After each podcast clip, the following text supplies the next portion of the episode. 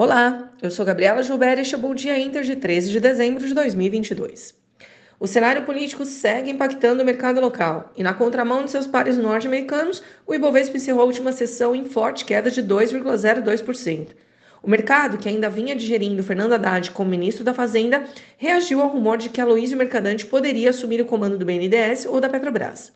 Além disso, os investidores também se preocupam com uma possível revogação da lei das estatais, uma vez que ela impossibilitaria possíveis nomeações para o próximo governo, como a do próprio mercadante. Em relação ao câmbio, vimos o dólar avançar 1,26%, cotado em R$ 5,31.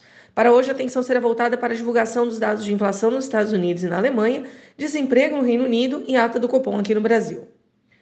Lá nos Estados Unidos, todos os olhos voltados ao CPI hoje, no qual se espera um arrefecimento, especialmente nos núcleos, com avanço geral de 7,3% ano contra ano versus os 7,7% em outubro. Com a inflação desacelerando, espera-se que o Fed diminua o ritmo de seu aperto monetário e anuncie um aumento de 50 base points na reunião amanhã. O mercado amanhece otimista, mas a cautela ainda pode ser observada. Falando lá na Ásia, o aumento do número de casos de Covid dissipa o bom humor generalizado do mês passado com o processo de reabertura e as bolsas cedem na China. Na Europa, os mercados estão em alta moderada antes do CPI nos Estados Unidos e após a inflação na Alemanha apresentar alta de 11,3% em novembro, desacelerando ante outubro. A União Europeia hoje se reúne para discutir o teto de preços de energia. Ações de saúde e energia avançam nesta manhã. O mercado também segue em ritmo moderado enquanto aguarda as decisões do Fed amanhã e do Banco Central Europeu e do Banco Central da Inglaterra na quinta-feira. Aqui no Brasil, o mercado digere os detalhes da ata do Copom, que definiu a manutenção da Selic em 13,75%, mas alertou sobre risco fiscal.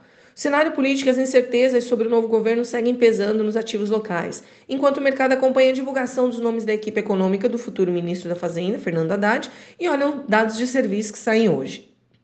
Na abertura, o índice DXY cai, futuros em Wall Street indicam alta e juros longos cedem.